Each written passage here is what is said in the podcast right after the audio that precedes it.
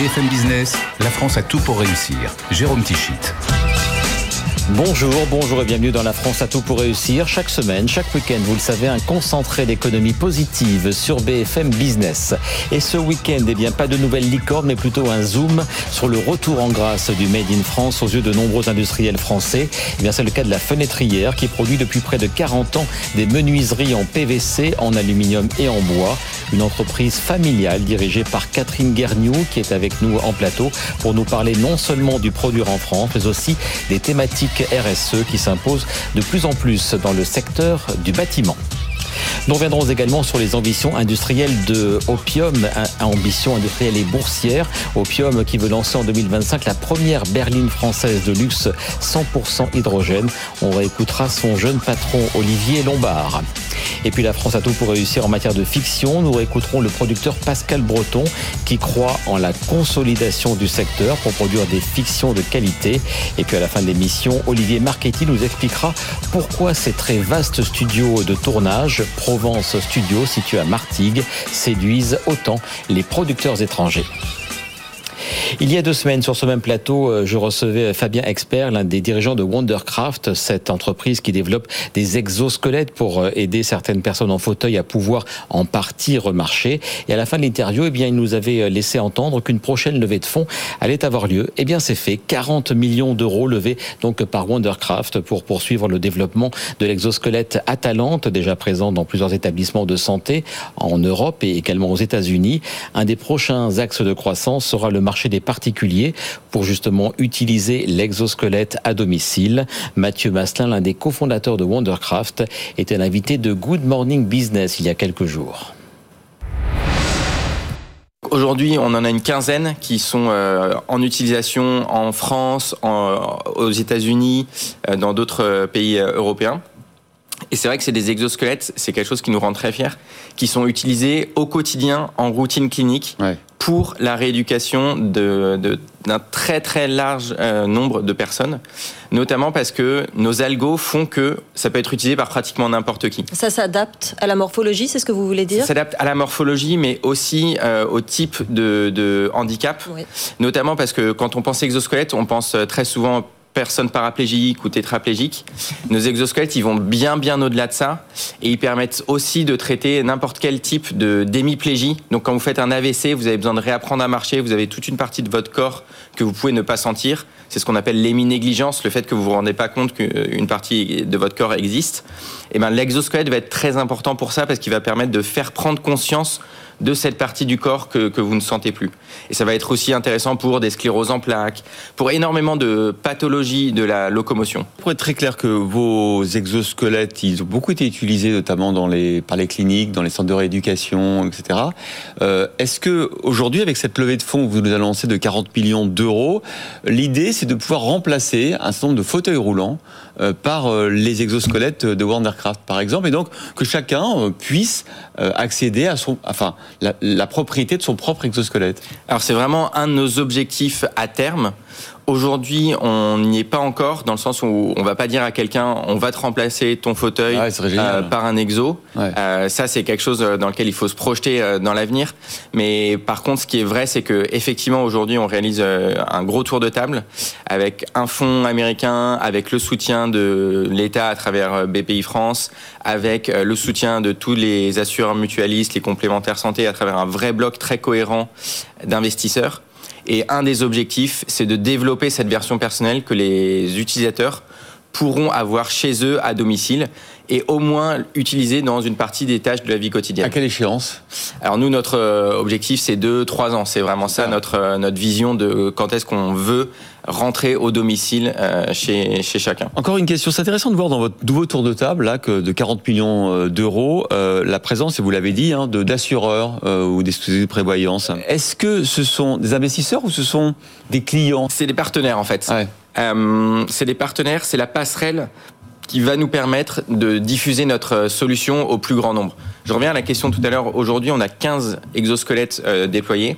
Notre objectif, euh, très vite sur les premiers, premières utilisations d'exoperso, c'est la centaine, c'est plutôt on parle en plusieurs centaines d'unités et assez rapidement sur un déploiement commercial, ça va être des milliers d'unités. Et puis autre jeune entreprise pleine d'ambition, c'est Opium. Opium dont on suit le parcours depuis de très nombreuses années sur BFM Business. Ce sont des un projet de berline de luxe développé euh, par Olivier Lombard, des berlines qui fonctionneront à l'hydrogène. Alors ce jeune Olivier Lombard n'a que 30 ans et cet ancien pilote automobile ambitionne de commercialiser sa Makina, c'est le nom de sa voiture, à l'horizon 2025. Il y aurait déjà plusieurs centaines de précommandes. Mais pour atteindre ses objectifs, eh bien, Opium vient d'effectuer le transfert de sa cotation à Euronext Paris du marché Access vers le marché euh, Gross. Dans un instant, donc, on va écouter Olivier Lombard, interrogé lundi dernier par Christophe Jacubizine.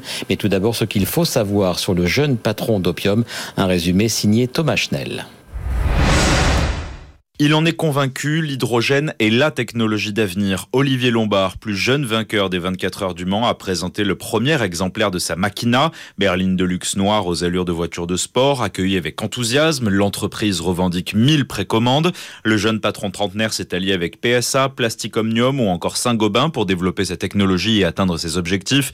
1000 km d'autonomie pour un temps de recharge de 3 minutes. Doté d'un capital de 7 millions d'euros, Opium a réussi le transfert de la cotation de sur le marché Euronext Growth Paris, un tremplin adapté aux besoins des startups qui ambitionnent de grosses opérations financières, de quoi rythmer la feuille de route de l'entreprise qui espère désormais changer de dimension. Elle compte lever jusqu'à 400 millions d'euros à terme, trouver les usines pour fabriquer les premiers modèles et profiter du développement de l'hydrogène en France. On est vraiment sur le coup d'après, c'est-à-dire que pour moi, l'électrique, c'est vraiment une transition. Ah L'hydrogène, c'est la solution pérenne d'avenir. Euh, pour, pour la mobilité. On dirige les gens vers une solution électrique, mais euh, finalement, il y a beaucoup de contraintes. Et aujourd'hui, l'hydrogène, euh, je, vous en ai parlé par rapport aux performances du véhicule, ou encore une fois, le fait qu'on n'a aucun impact sur la routine des utilisateurs c'est quelque chose de très fort. Et aujourd'hui, on recherche quand même la simplicité et en plus de ça, on recherche un impact environnemental qui soit le plus faible possible. On a une vision extrêmement claire de là où est-ce qu'on veut aller, qui est la commercialisation de la voiture en 2025. Et maintenant, l'élément très important, c'est l'exécution. Comment est-ce qu'on va exécuter la roadmap? Et effectivement, bah, on a commencé avec justement déjà respecter le planning, ce qu'on annonçait. C'est-à-dire l'année dernière, on annonçait euh, la présentation d'un proto en, 2021 en juin. Vous l'avez fait C'est fait. Euh, l'annonce de partenariat Saint-Gobain, Plasticomium, de forts partenaires industriels qui vont pouvoir nous accompagner, et il y en aura d'autres par la suite c'est fait. Et maintenant, on a aussi franchi une grosse nouvelle étape qui était ce transfert sur euh, Vendredi, hein. Euronext Gross, exactement. Euh, voilà, qui va nous permettre vraiment de pouvoir donner une nouvelle dimension euh, financière à la société et pouvoir accompagner tout le développement. L'idée qu'on a, c'est vraiment d'avoir cette première voiture, ce premier modèle en tant que, vitrine technologique par rapport à l'hydrogène, par rapport à tout le savoir-faire d'Opium. Et par la suite, c'est pouvoir avoir plusieurs modèles dans différents, différentes gammes. voilà, horizon entre maintenant et 2030 et pouvoir justement démocratiser vraiment cette technologie euh, hydrogène. Voilà, donc pour les grandes ambitions d'Olivier Lombard pour sa machina d'opium, on dit que les précommandes sont aux alentours de 120 000 euros tout de même, mais c'est un peu le prix également de la transition écologique. Bonjour Catherine Garniou. Bonjour Jérôme. Voilà, donc euh, merci d'être sur notre plateau. Vous êtes à la tête de la Fenêtrière, un atelier de menuiserie indépendant qui a été créé euh, en 1984 par vos parents. Le siège est à Champigny-sur-Marne. Vous produisez des menuiseries en PVC, en aluminium et en bois. Et vous êtes également, on en parlera dans quelques instants, très impliqué dans les thématiques RSE à travers vos missions à la Fédération française du bâtiment ainsi qu'au CESE. Et de tout ça, donc on reparlera dans quelques instants. Mais tout d'abord, et c'est pour cela que euh, que j'ai tenu à vous inviter, vous êtes un des symboles et il y en a beaucoup plus qu'on ne le croit, euh, qui croient justement aux vertus du Made in France. Et ça fait d'ailleurs longtemps que vous y croyez, avant même cette tendance que l'on voit depuis quelques mois ou quelques années. Oui, tout à fait. En fait, euh, pour nous, ça fait partie de notre ADN, tout simplement. Euh, ce Made in France, euh, c'est une évidence, en fait, de travailler avec des matières premières françaises, avec des, entreprises hein, qui, sont, qui sont françaises, des, partenaires locaux également, parce qu'en fait, ça nous permet d'avoir de l'efficacité dans notre production, d'avoir de la traçabilité, ce qui est, ce qui est important, hein, une sécurité aussi sur nos fabrications.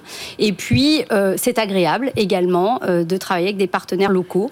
Euh, ça permet aussi d'avoir une dynamique de territoire. Alors, je vais vous demander de laisser cette caméra parce qu'on va rester en mode conversation. C'est beaucoup plus chaleureux. Parlez-nous justement là, du Made in Fenêtre. C'est presque une appellation d'origine contrôlée, si je puis dire, de cette fenêtre française de, dont vous venez de nous, de nous parler et de vos croyances en le Made in France. Oui, tout à fait. Alors, en fait, à travers Made in Fenêtre, hein, c'est une marque que l'on a lancée à la fenêtre hier. On a cette volonté de mettre en avant ce qui est responsable, ce qui est vraiment un impact, donc à travers euh, nos, nos comment, euh, le choix de nos fournisseurs, mais également, si vous voulez, sur l'ADN de notre entreprise. Euh, tous nos salariés sont recrutés localement, donc ça dans aussi, le Val de Marne. Partie, dans le Val-de-Marne, ça fait partie de nos valeurs. Et également, nous diffusons auprès des professionnels du bâtiment nos menuiseries et également sur l'île de France. Donc vous savez, on parle beaucoup en ce moment du dernier kilomètre. et eh bien justement, nos menuiseries sont fabriquées dans ce dernier kilomètre. Et vos menuiseries, elles sont forcément un peu, voire beaucoup plus chères. Est-ce que justement cette thématique du prix, euh, prix plus cher pour produire en France, on, se rappelle d'un vieux slogan, nos emplettes sont nos emplois. Est-ce que ce prix plus cher, il est accepté de, de, plus en plus par vos clients à vous et in fine par les euh, clients, les utilisateurs qui reçoivent les fenêtres à, à, à leur domicile? Alors, notre prix, en fait, euh, il s'explique déjà par l'origine des produits, comme on était en train de le dire, mais c'est surtout aussi c'est qu'on apporte une rapidité. Aujourd'hui, une menuiserie PVC dans notre atelier est fabriquée sur mesure en 10 jours. Il faut savoir que les gros industriels sont à 6, 7, 8 semaines. Donc finalement, le prix euh, que vous avez en plus, vous le retrouvez très rapidement puisque vous pouvez continuer votre chantier et de ce fait euh, terminer même vos chantiers beaucoup plus rapidement que si vous attendez vos menuiseries. Et pareil pour le service après-vente, c'est un souci, c'est beaucoup plus rapide. Euh, en quelques jours, parfois, les pièces détachées sont là, alors que quand ça venait des, pays de l'Est ou de Chine, c'était euh, beaucoup plus long. Enfin, c'est beaucoup plus long. Là, effectivement, par exemple, hein, votre vitrage, pour X raisons, casse, eh bien, en trois jours, quatre jours, votre vitrage, vous l'avez de nouveau. vous avez un problème avec votre poignée, vous l'avez perdue ou elle est tombée ou, euh, ou, vous avez besoin de la changer, eh bien nous en avons en stock. Donc comme vous le dites, effectivement, il n'y a pas cette, euh, ce, cette durée d'attente. Vous repartez pas dans un cycle de production, vous ne repartez pas dans euh, un cycle d'attente, et donc on est beaucoup plus efficace. Vous parlez du sourcing de vos matériaux. Alors on va, voir une carte de France.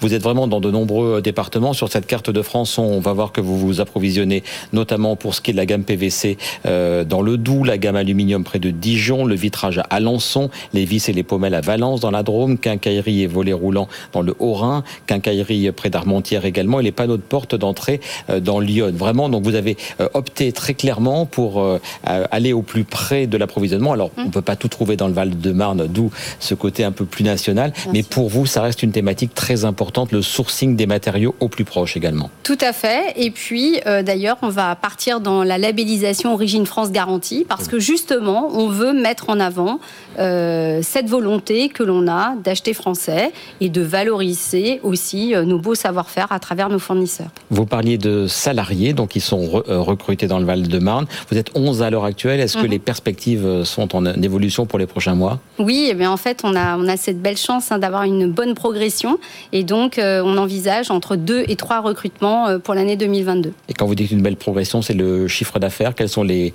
les, chiffres, les chiffres à date des 2-3 dernières années Oui, alors en, 2019, on avait réalisé un chiffre d'affaires d'un million six. 2020, euh, hein, l'année l'année confinement, on a été arrêté pendant un mois. Euh, nous avons fait une progression de, 27%. On est passé à un million huit. Et là, je viens à l'instant, enfin l'instant, euh, il y a, quelques quelques semaines, hein, de clôturer donc 2021, puisque nous on est sur une année civile et nous sommes à 2 millions 2, donc encore plus 25%. Donc c'est vraiment c'est vraiment une belle réussite pour notre petite structure.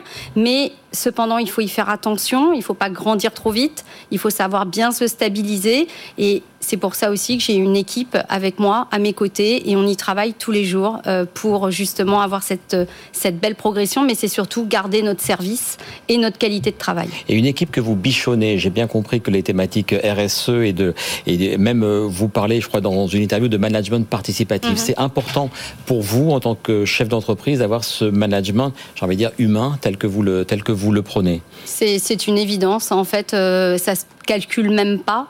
Euh, c'est juste un partage quotidien euh, de nos compétences, de nos savoir-faire. Quand on ne connaît pas, eh bien, on fait appel à une entreprise extérieure qui nous accompagne. On a des consultants. Hein. On s'est lancé dans le lean management, donc on est accompagné. On a la chance dans le bâtiment hein, d'avoir des opco qui sont euh, notre opco constructif qui est très actif et donc qui nous accompagne dans l'évolution aussi de notre entreprise. On a un consultant sur l'évolution de, notre dynamique et donc on n'hésite pas, si vous voulez, à, à faire appel à d'autres savoirs, à d'autres compétences qui nous accompagnent dans notre progression. Au-delà de votre entreprise, vous êtes très impliqué dans les thématiques euh, RSE, donc au sein de la Fédération française du bâtiment. Mhm. Vous êtes aussi euh, conseillère environnement au CESE, le Conseil économique, social et environnemental depuis 2020. Euh, qu'est-ce que vous y faites? Quelles sont les actions que vous menez à la fois au CESE et au sein de la fédération? Alors bon, c'est complètement différent. Au niveau de la Fédération française du bâtiment, c'est mon cœur hein, de, de, métier puisque je fais partie du bâtiment et donc c'est ma famille.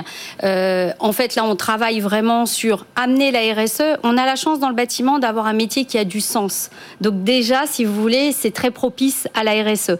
Et donc, on emmène, hein, le but, hein, c'est d'emmener le maximum d'entreprises, qu'elles soient PME, TPE, euh, les plus importants ont déjà hein, des, des, comment, des besoins en matière de RSE et puis des, des, devoirs, mais c'est de nous emmener tous vers ce flux, vers cette dynamique qui nous permet justement de, de valoriser nos métiers. Mais est-ce qu'elles vous suivent Est-ce qu'elles vous suivent on, se dit que spontanément, le bâtiment et les thématiques RSE, les univers étaient un peu parallèles. Est-ce que les droites sont en train de converger? Ah oui, carrément. On a lancé un outil qui s'appelle Bâtisseur responsable et on en est très très content. On l'a lancé au printemps dernier et on en est déjà à plus de 800 euh, bâtisseurs responsables. Et donc c'est vraiment une dynamique de fond que l'on que l'on constate.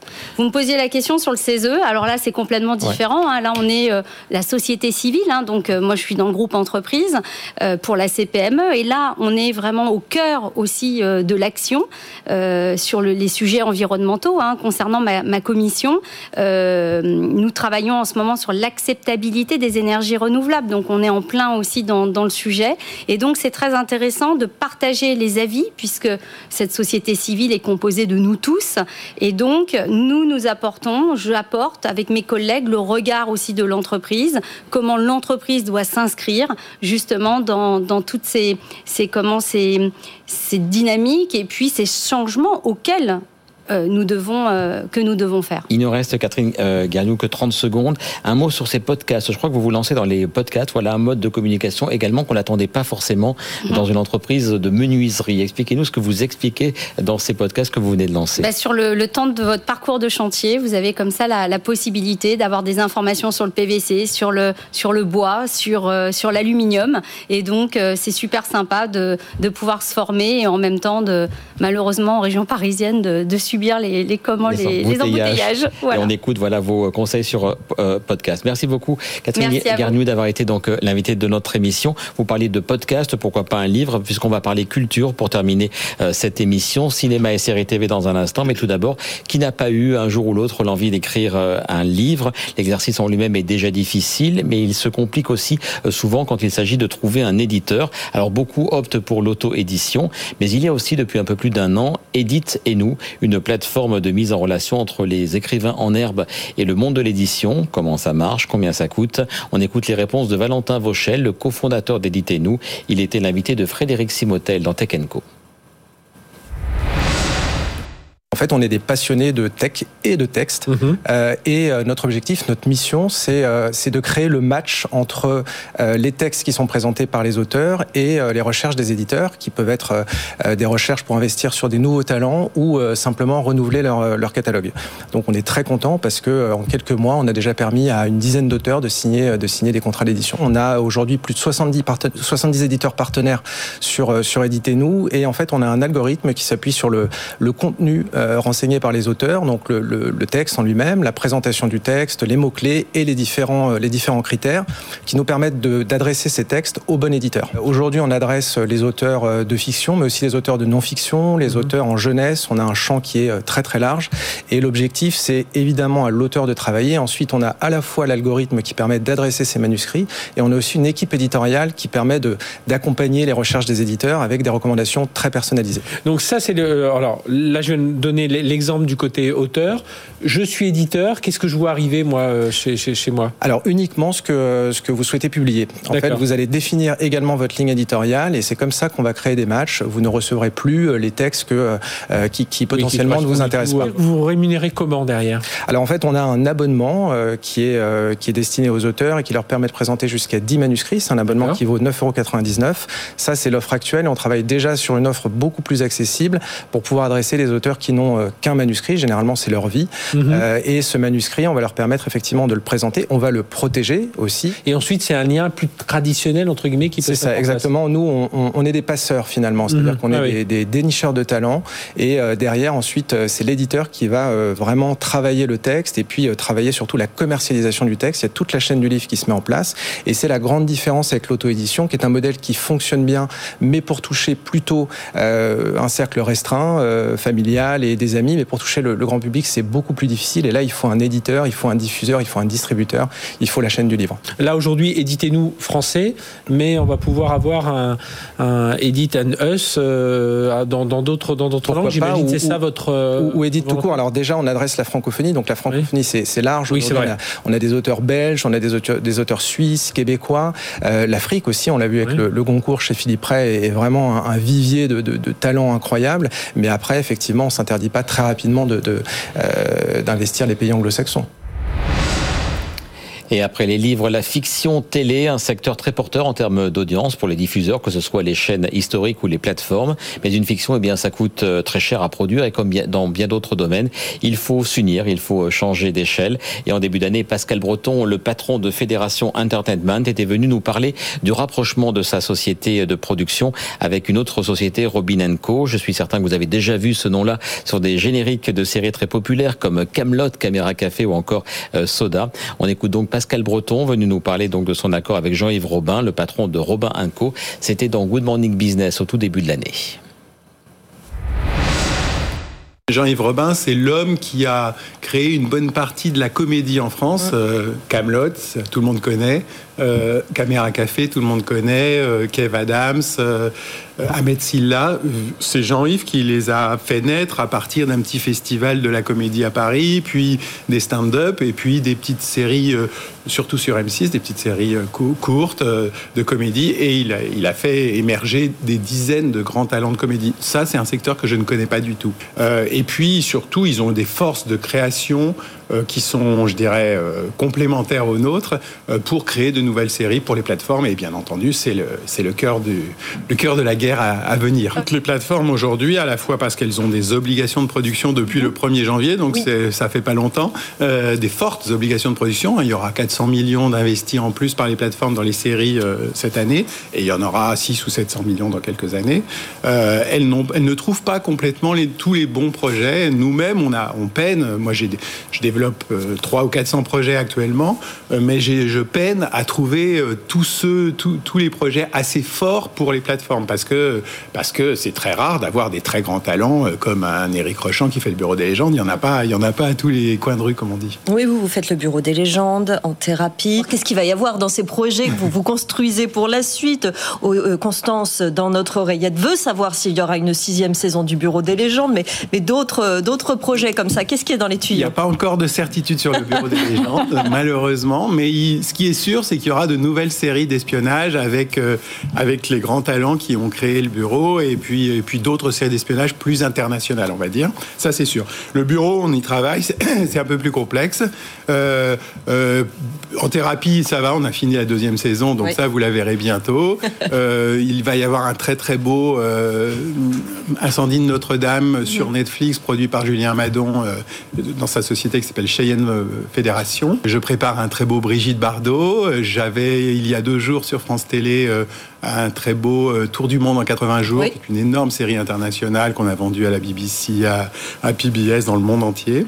nous, nous travaillons sur, en gros, une vingtaine de grosses séries françaises et une vingtaine de grosses séries internationales qui seront en cours de tournage cette année et l'année prochaine.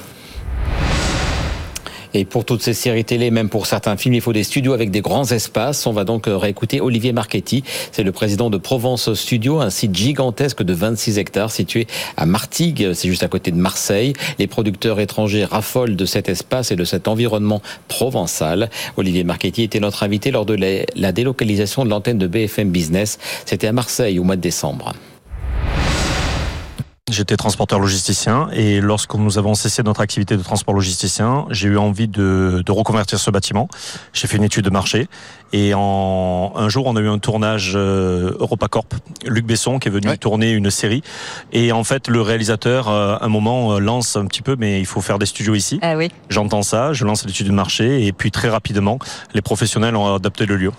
Alors on était un peu à Hollywood sur Méditerranée maintenant grâce à vous. Euh, il y a eu beaucoup de tournages euh, dans vos dans vos studios tout le temps en fait des, des films, des séries. On a Titan qui a été quand même Palme d'Or cette année euh, au Festival de Cannes qui a été tourné chez nous. Et Serpent Queen. Et Serpent Queen la grosse la consécration hollywoodienne. exactement. Qu'est-ce que c'est? Racontez-nous alors Serpent alors, Queen. Serpent Queen c'est l'histoire de Catherine de Médicis. C'est une donc production américaine produite par Lionsgate, Hunger Games. 450 professionnels et acteurs qui ont travaillé ici pendant six mois. C'est ça hein, concrètement un tournage comme ça. C'est 80 millions de, dollars de budget. C'est une énorme série et on a été très heureux de, la recevoir. Alors quel est le business model de, de studios de cinéma comme les vôtres? Est-ce que euh, c'est de la location euh, des lieux? Est-ce que vous, vous, proposez aussi des prestations? Euh, Comment ça se passe? C'est de la location et du service. C'est-à-dire en fait on est des, concierges. On aide vraiment beaucoup les productions qui viennent qui viennent tourner chez nous. On leur indique un petit peu les lieux de tournée. On, on essaie aussi de faire un lien avec les institutions pour avoir les autorisations de tournage. Et puis on fait un petit peu de prestation de service. Paris, c'est pas réellement euh, une concurrence. On voit que Luc Besson euh, vient, vient tourner. Il euh, n'y a, a, aucun problème là-dessus. Les vrais concurrents, c'est quoi? C'est Londres C'est les pays de l'Est peut-être? Plutôt les pays de l'Est. Aujourd'hui, c'est plutôt les pays à, faible coût. sauf qu'aujourd'hui, avec notre crédit d'impôt international, nous redevenons compétitifs. Et surtout, nous avons des techniciens de très haut niveau en France, l'exception culturelle française aidant. Donc aujourd'hui, les productions américaines aiment bien venir ici puisque on a une productivité qui est très forte et donc au final, même si on est un peu plus cher facialement, au, final, le devis, on est moins cher. Et ils se servent des studios uniquement ou l'attrait de la région, évidemment, et des décors naturels compte énormément aussi dans le choix des studios? Bien sûr, l'attrait des décors naturels compte beaucoup, la lumière compte beaucoup. On a la même lumière que Los Angeles ici. Oui. Euh, donc, euh, d'ailleurs, c'est pour ça que Pagnol euh, s'était installé là à une époque. donc, le cinéma à Marseille, c'est quand même une longue histoire aussi. Hein. Et ça fait vraiment plaisir de citer Marcel Pagnol sur BFM Business. J'ajoute qu'après Marseille, donc au mois de décembre, les prochaines délocalisations, le Tour de France de la reprise de BFM Business, ce sera à Nantes, à Toulouse, pardon, les 17 et 18 février, puis à Nantes le 9 mars. Nous, on se retrouve le week-end prochain, tout début du mois de février, pour un tout nouveau numéro de la France à tout pour réussir. D'ici là, bien sûr, très bon week-end et très belle semaine sur BFM Business. BFM Business, la France a tout pour réussir.